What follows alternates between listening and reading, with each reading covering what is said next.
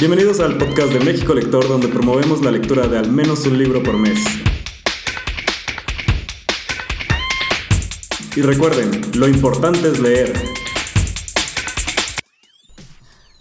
Hola a todos, bienvenidos al cuarto episodio de México Lector. Eh, con ustedes yo, Juan Carlos. Gerardo. Y Natalia. Sí, hoy vamos a tener muchas sorpresas y en especial muchos spoilers. Spoilers, spoilers. La verdad es que Normalmente no les decimos el tema cuando iniciamos, pero esta ocasión, como se trata de spoilers, queríamos decirles de qué se va a tratar la segunda parte del podcast. Pero como ya es tradición, vamos a comenzar con las recomendaciones de México Lector. Eh, Jerry, ¿qué, ¿qué libro traes hoy para recomendarnos? Yo les tengo un libro de una serie de libros que este, se llama The School of Life. Eh, se llama Great Thinkers y es un libro que habla de filosofía. Te cuenta la historia y las biografías de varios filósofos y desde, diferentes aspectos, desde la vida, desde la política. Y es uno de esos libros que te encantan porque les empiezas a encontrar aplicación real. Entonces, a veces descubres que pensamientos de hace 2000 años son tan vigentes hoy en día y que retomarlos pues, te ayuda a tomar mejores decisiones. Entonces, generalmente School of Life es un movimiento que incita a que leas a filósofos, que descubras cosas en psicología. Sí, de, hecho, me, podrías explicar, es que no recuerdo qué es School of Life, este, me lo has dicho varias veces, pero no lo entiendo muy bien. Por favor, explícale. Explico, School of Life, bueno, yo los conocí como unos videos en YouTube. Ok. Donde te resolvían preguntas básicas, así como de, bueno, ¿por qué tengo un crush con alguien? Ok. Y a través de la filosofía o de la psicología te describían qué, qué es lo que pasaba, cuál era tu proceso y por qué te sientes así.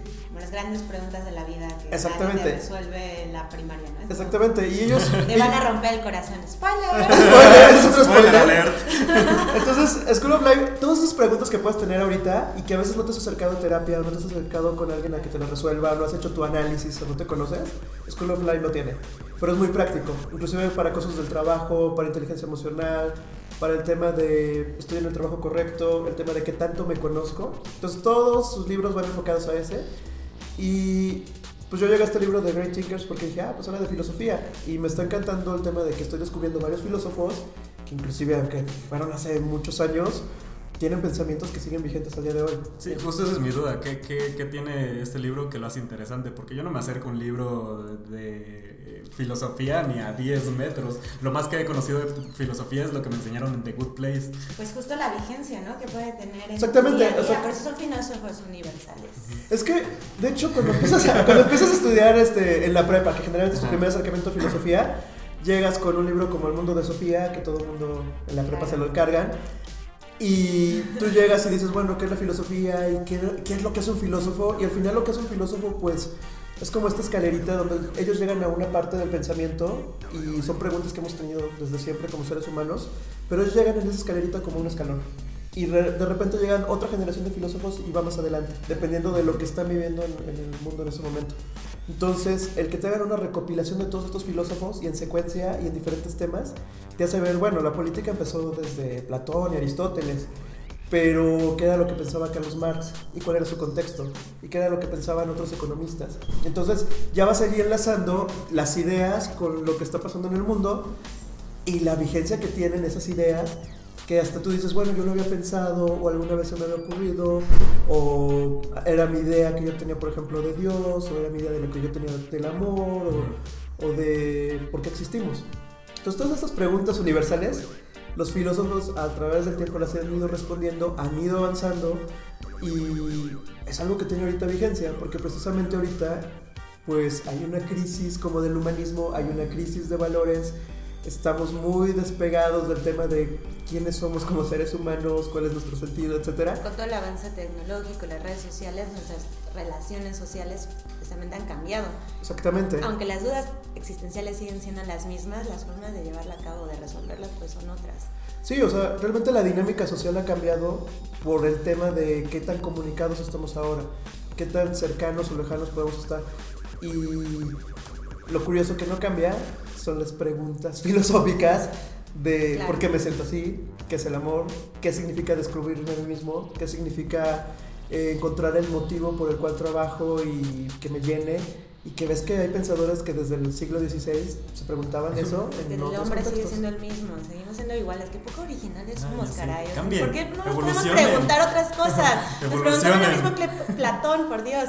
Sí, o sea, seguimos, Ah, o sea, pues está realmente, padrísimo. realmente pues es que los años que llevamos en la Tierra son pocos comparados a los millones de años Ya se de... va a acabar nuestra existencia. Qué, tr- qué O- triste, seguimos con las mismas dudas. Vinimos a hablar de libros, este... Nos vamos a morir ya.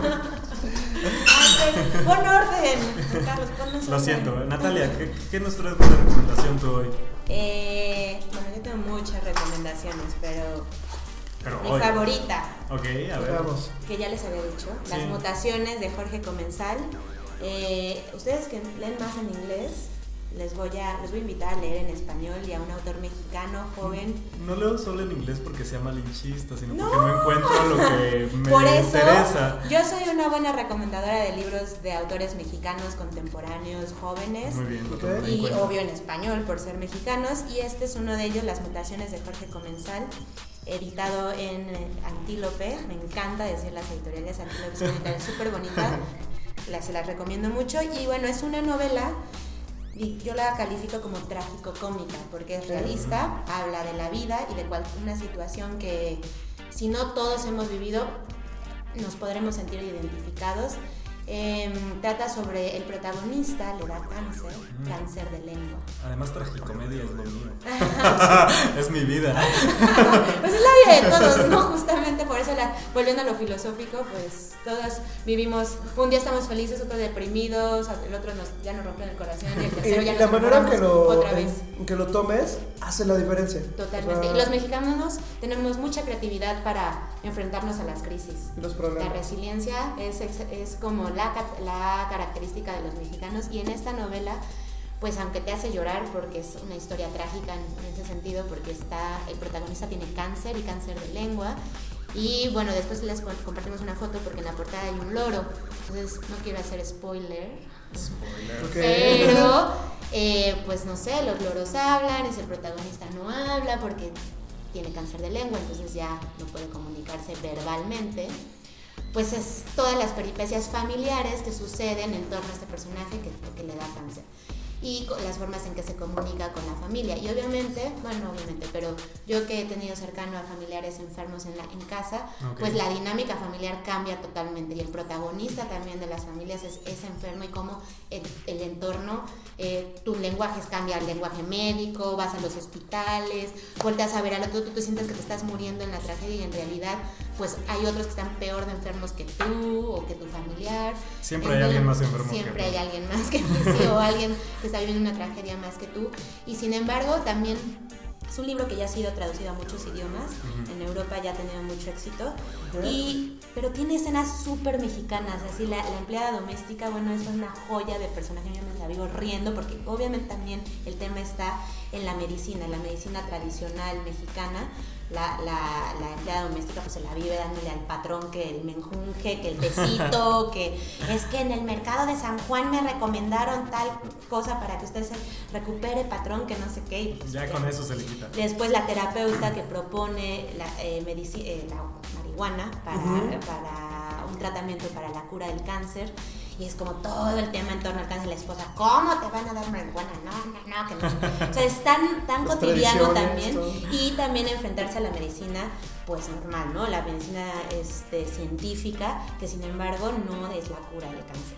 Entonces es, pasas de la risa al llanto y de la del llanto a la risa. Es un libro muy cortito, yo lo leí en un fin de semana, te lo devoras. Bueno, pero también tú eres una ávida lectora, entonces Ajá, lo pero- lees muy rápido. Pero más allá, no, o sea, saben que leo, leo lento, o sea, realmente sí leo lento, pero eh, me refiero no solo como al, a la- al tiempo, sino el ritmo de lectura es muy ágil Ok. y te sientes muy identificado con los personajes y situaciones. Por eso digo, no sé si en Italia, que ya se tradujo al italiano, pues cómo reciban un libro que a mí me parece un poco, muy situado en un contexto mexicano, de cómo los mexicanos enfrentamos ciertas situaciones como la Bueno, y hablando de lecturas rápidas, yo les traigo una recomendación de... eh, el autor se llama Han Green. El libro se llama An Absolutely Remarkable Thing. Eh, seguramente ustedes ubican a este escritor llamado John Green que, que escribió todas estas novelas. Bajo la misma estrella. Este, ese de Bajo la misma estrella, este, no sé cuál otro. The Fault in Our Stars. Ese es el mismo. ¿no? Es el mismo, es el mismo. Bueno, este es su hermano, también es este bloguero. La verdad es que yo estaba muy reacio a leerlo, pero me gustó mucho la portada y por alguna razón misteriosa encontré una copia firmada en Amazon y dije, ay, lo voy a comprar. Este, no, este. Eh, dije, ah, lo voy a comprar. Este, pero lo que tiene Hungry es que es fan de la ciencia ficción. Entonces, este es un libro acerca de una chica que está caminando por una calle de Nueva York y un día encuentra a un robot tipo Transformer vestido de samurái gigante. Y ella cree que es una escultura que alguien puso ahí, que no sabe quién tiene el tiempo para hacer esas cosas y nadie se toma el tiempo en Nueva York para voltear a verlos, porque nadie lo, lo voltea, nadie, nadie lo voltea a ver, nadie lo pela. Entonces le habla a su amigo que tiene un canal de YouTube, eh, graban un video, dicen, ah, sí, miren el robot, que no sé qué, bien padre, quién tiene el tiempo, y ya, se acaba, eh, lo suben, se van a dormir, y el otro día eh, resulta que eh, el video se viralizó. Porque estas esculturas aparecieron en diferentes ciudades en todo el mundo, como 70 robots gigantes diferentes. Entonces ya ahí comienza la historia de dónde vienen estos, este, de dónde vienen estos robots, quién, quién los puso. Obviamente comienzan los elementos este, sci-fi. Pero lo que más me gustó del libro es que se centra no sí un poquito en el sci-fi, pero más en la interacción de esta chica con las redes sociales, porque en el momento en que graba ese video y se viraliza, ella se convierte en un personaje y decide aprovecharlo para sacar fama, pero tiene una necesidad de atención increíble con la que, bueno, muchos nos vemos identificados.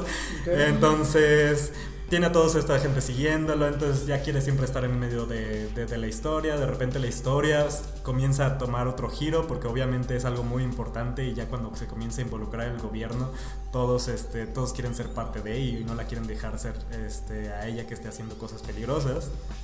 Entonces habla de Twitter, habla de Facebook, ha- habla de este, transmisiones en vivo, todo esto, el impacto que tiene sobre una historia y cómo cambia el mundo, al menos en este libro.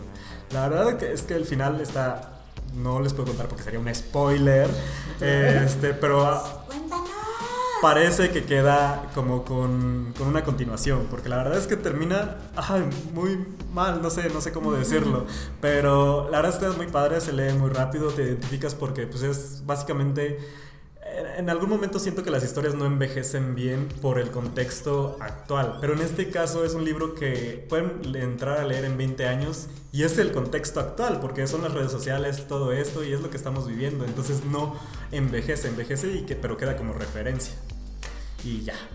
Jerry, ¿qué, qué otro libro Creo nos traes? hablando de robots y hablando de un tema muy recurrente últimamente que lo vemos en todos lados, que es la inteligencia artificial, yo les traigo un libro que me costó mucho trabajo terminarlo, también en inglés, porque es un libro complicado en el sentido de que no es un libro de historia, sino más bien son ensayos, y se llama What's to Think About Machines That Think, Today's Leading Thinkers and the Age of Machine Intelligence, que habla sobre la inteligencia artificial. 175 personas relacionadas con la inteligencia artificial crean ensayos y te ponen en contexto de qué es, si realmente es buena, si es mala, cuál es el futuro que tiene la inteligencia artificial. Lo que me gustó de este libro es que te lleva a imaginar bastante y te lleva a imaginar desde el sentido de que para nosotros que es que una máquina piense. Algunas tareas las máquinas las hacen rápido, pero para otras pues no es más que una calculadora muy rápida y con mucha capacidad, pero no tienen el tema de conciencia, no tienen el tema de sentimientos, no, ten- no tienen temas... arte, ahora los podcasts éticos. Exacto, o sea, hay, hay mucho, inclusive hay un libro de este, ay, se me olvidó el nombre, Andrés Oppenheimer, Ok, de- sí. que salió hace poco, donde habla de los empleos que se pueden perder por inteligencia artificial. Claro.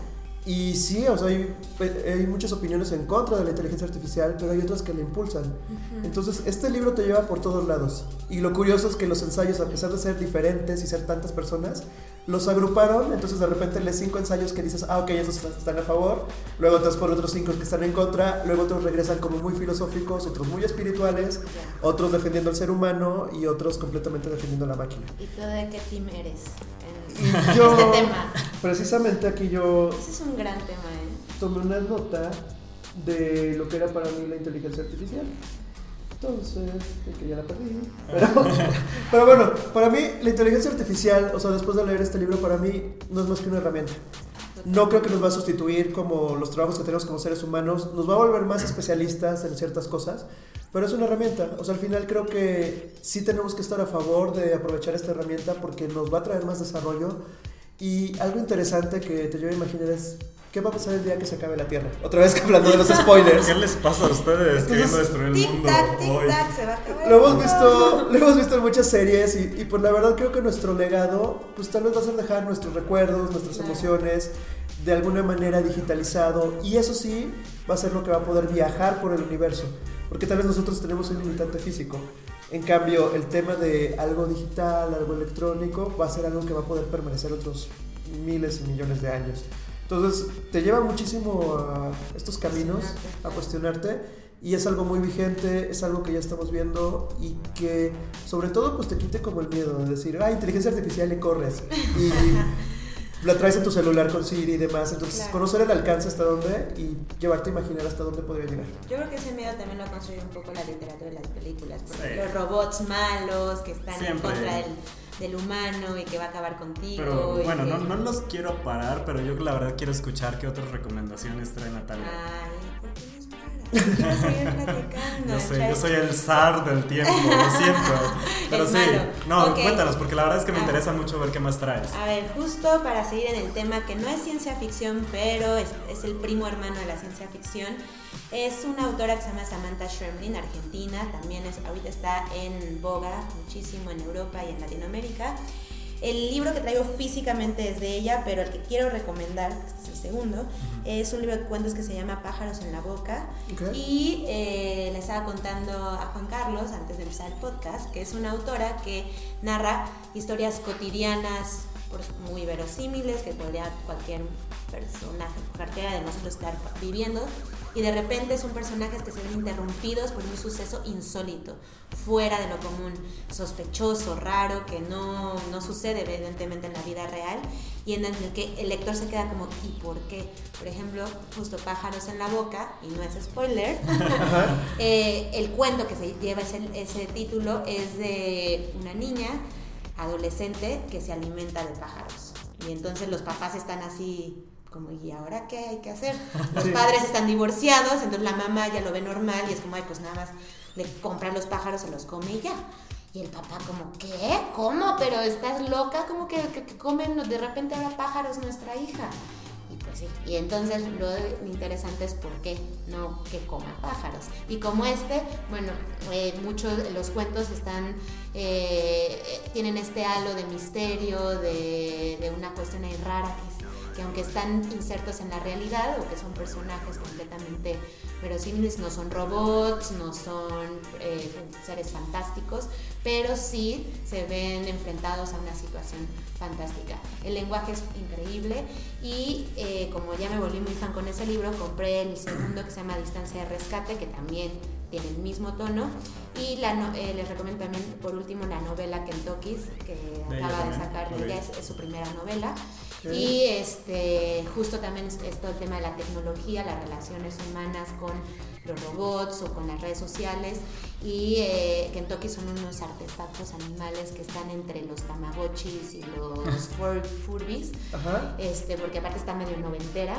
Eh, está padrísimo, de verdad se se recomiendo mm. mucho y, y, es, una, es un tipo de ficción o una forma de abordar pues lo que estamos viendo todos los días, nuestra relación muy sci-fi con, con la realidad. Ya sé.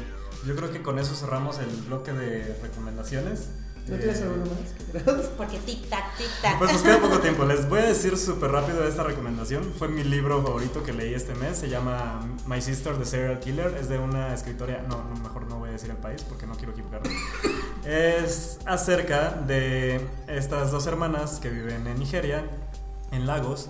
Y este. Una de ellas suele matar a sus novios. Ok. Entonces, la hermana siempre termina ayudándola para deshacerse de los este, cadáveres, pero es una relación un poco enfermiza. Obviamente, la, la- a la hermana que mata, pues no le importa, la otra siempre está preocupada. Y la verdad es que me encanta cómo, cómo comienza. Nada más les voy a leer esto y ya, ya terminamos. Dice: Ayola me llama con estas palabras. Co- Corede, lo maté. Ay, y esperé que nunca volvería a escuchar esas palabras otra vez.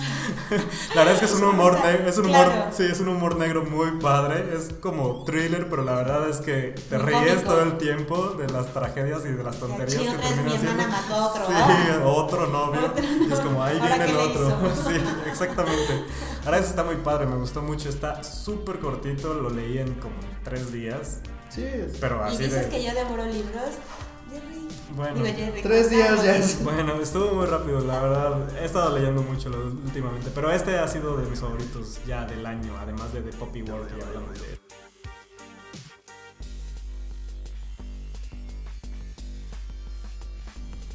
Bueno, como les contamos, estamos en una temporada donde los spoilers están de bo- en boca de todos. Se viene la- la- el estreno de la última temporada de Game of Thrones, eh, el final de Avengers con Avengers Endgame. Entonces, se siente un ambiente donde todos están preocupados de que ah, no les cuenten lo que va a pasar.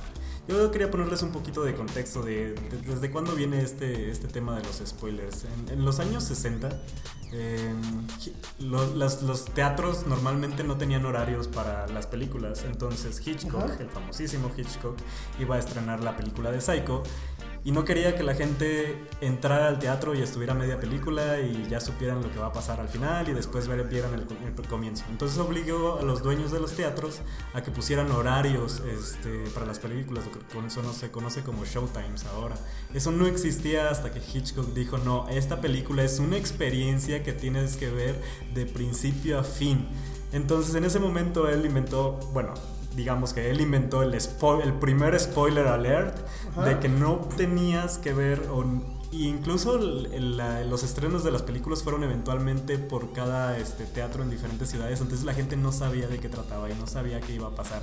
Llegó a tal extremo de, de intentar comprar todas las copias que existían del libro para que la gente no se enterara de lo que pasaba en la película. O sea, Súper obsesivo. Ajá, entonces ese es como el, el recuerdo más, este, bueno, la referencia más eh, lejana que hay de los spoilers, al menos en las películas y, que, que inventó Hitchcock.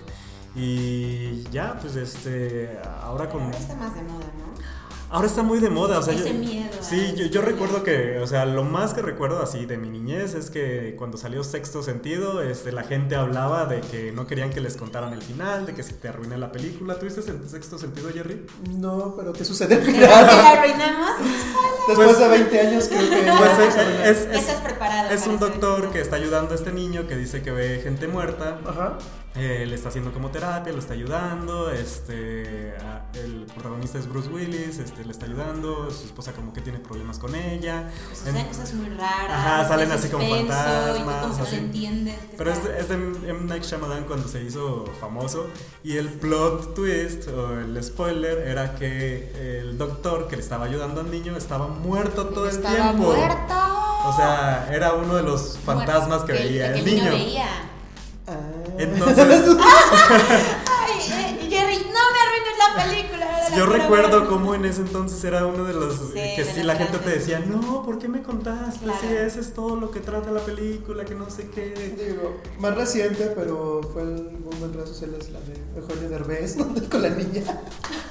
No sé de qué me hablan. ¡Ah, está otro spoiler! La ¿Ya ves? de... Pero-. Pero en ese caso no me importa. No se aceptan devoluciones o algo así. Ah, ya. Fue una película que en redes sociales también tuvo muchísimo ruido por el tema de que la gente estaba spoilereando la película. Yo no la vi, pero pues ya cuando supe el final era como de, bueno, no la pensaba ver, me la puedo ahorrar. Claro. Entonces hay de spoilers a spoilers. Pero bueno, ese es, el, sí es ese- ese es el tema. O sea, mucha gente dice, es que cuando me cuentas esto que pasa en la serie, en el libro o en la película, me estás arruinando la experiencia que yo tendría si lo descubro en el momento. Entonces. ¿Qué opinas ahí? ¿qué opinan de eso? O sea, yo estoy de acuerdo en algunos casos. Es que hay algunos libros o películas o series en específico que sí digo, no quiero que me cuenten. Pero hay otros que digo, ah, no importa, nada más lo quiero ver, no pasa nada si me cuentas lo que va a pasar. Claro, no como sé. la película de Eugenio Derbez. Que ni siquiera Que vamos siquiera a ver, ni vamos a ver, nos pero- interesa. Exacto. No sé, cosas así. La verdad es que, o sea, llega, hay gente que- o sea, se pierden amistades ya por esto. O sea, hay gente que está, está, están rompiendo. está diciendo, este, ya, ya silencié todas las menciones que tengan que ver con Game of Thrones, con Avengers, con no sé qué.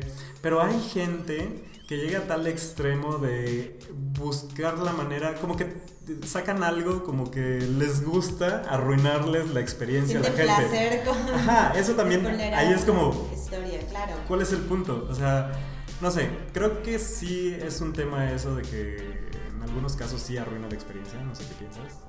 Yo estoy en contra. Bueno. Bueno, estoy a favor de los spoilers. Bueno, ¿qué es el spoiler? A Es ver, cuéntanos, yo- de- desde el lado de los libros. Porque si hay un tema en series y en películas, debo decir que de ahí podría como ser más flexible con el tema. Ahora sí, es ¿verdad? lo mismo, es una experiencia. Pero, claro, a ver, es una narrativa y yo eh, en los libros siento que lo que importa es el cómo, cómo te cuentan esa historia, cómo se llega a la muerte de ese personaje o al final de, la historia o cómo se resuelve el conflicto, más que el qué.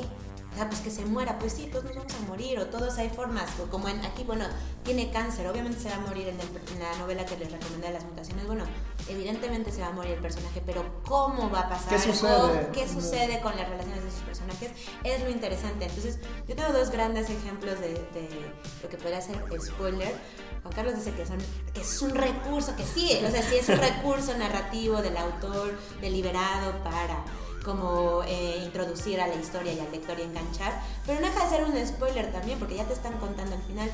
Uno de ellos, bueno, es el, de 100 años de soledad de García Márquez, y el inicio, que todo el mundo conoce, bueno, es muy famoso. muy famoso el inicio. Dice, muchos años después, frente al pelotón de fusilamiento, el coronel Aureliano Buendía había de recordar aquella tarde remota en que su padre lo llevó a conocer el hielo.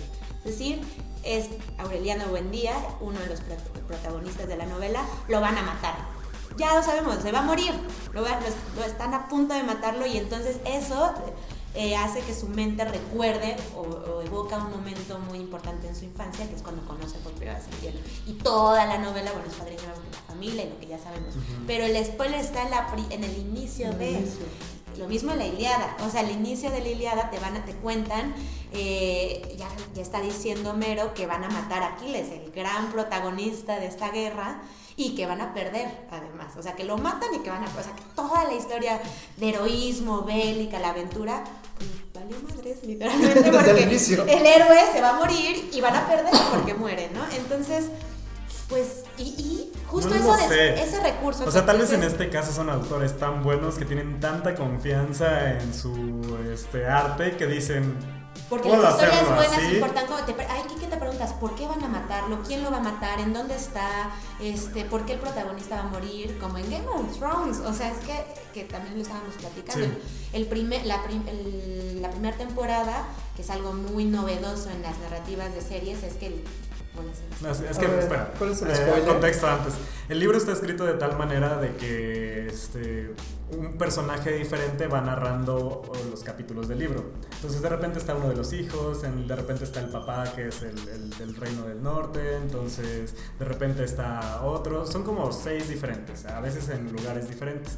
Entonces hay un personaje justamente este del norte que es el protagonista y el que tiene casi todos los, los capítulos. En, y en la serie, él es el que lleva casi toda la historia. Entonces, pues seguir contando nada. Y entonces te enamoras del personaje. Es que también es un recurso. O sea, justamente yo creo que juega con el spoiler el narrador.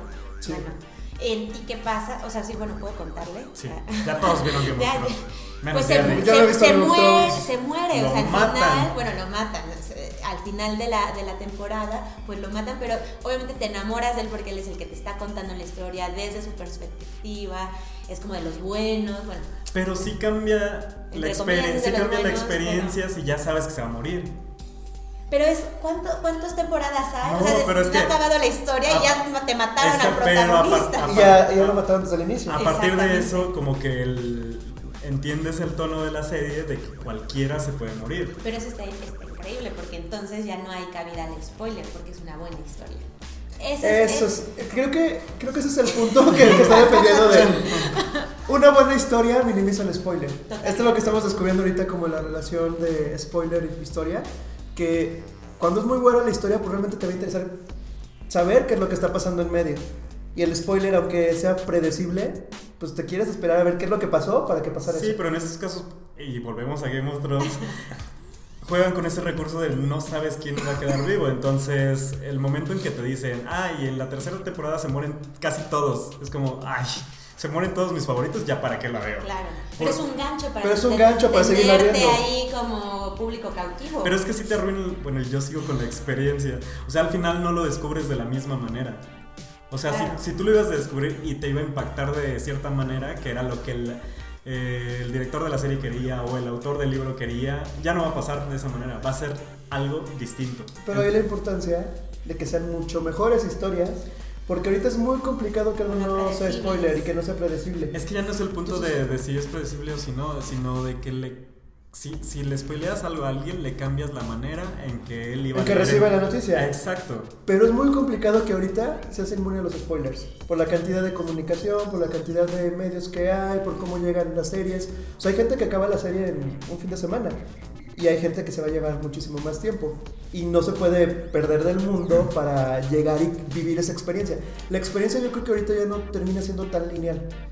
O sea, realmente ya la experiencia es así de quien estuvo en la premiere y todo, al siguiente día puede publicar lo que quiera. Sí, va a haber mucha gente en contra de, oh, ya supe, me pasó con la pasada de Avengers, o sea, yo ya sabía que iba a pasar algo feo, no sabía qué, yo trataba de evadir la realidad, es decir, no sé qué va a pasar, pero ya lo esperaba, pero no culpo a la demás gente porque de alguna manera me lo iba a saber.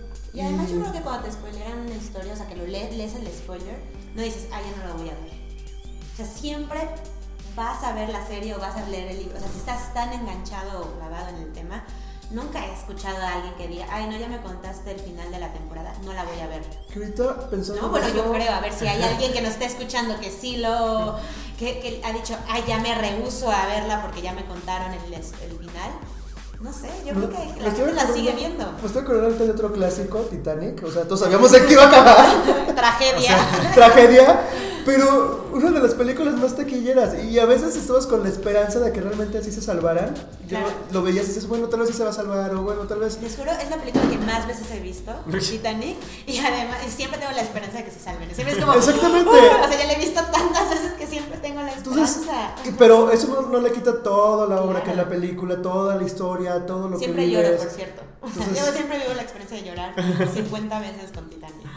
Otra, otra película que creo que. Bueno, les voy a dar do- dos películas que a mí se me era muy doloroso spoilerear para quienes no las has visto: Casablanca y La La Land.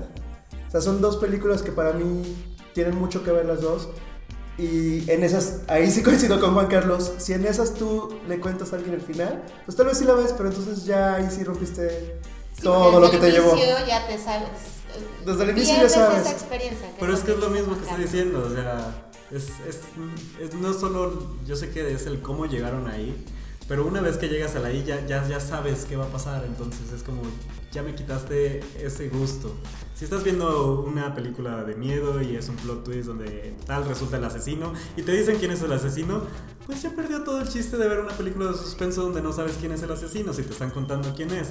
Entonces ya no tiene sentido. Entonces si hay spoilers, no sé, hablando de Harry Potter, este, Natalia decía, bueno, cuando Dumbledore se muere, bueno, yo sí se muere y todo lo que sea, pero para mí, si me cuentan y me dicen, no, es que Snape siempre, nunca dejó de ser bueno porque quería a Lily, y digo, ¿por qué me cuentas eso? O sea, es, es, es la- toda la trama, que, subtrama que estaba ahí y que no entendías y que si cuentas ya vas a entender todo, entonces es como, me cambias todo, o sea... Pero es curioso cómo en- dentro de una misma película para ti una cosa era spoiler y para mí otra.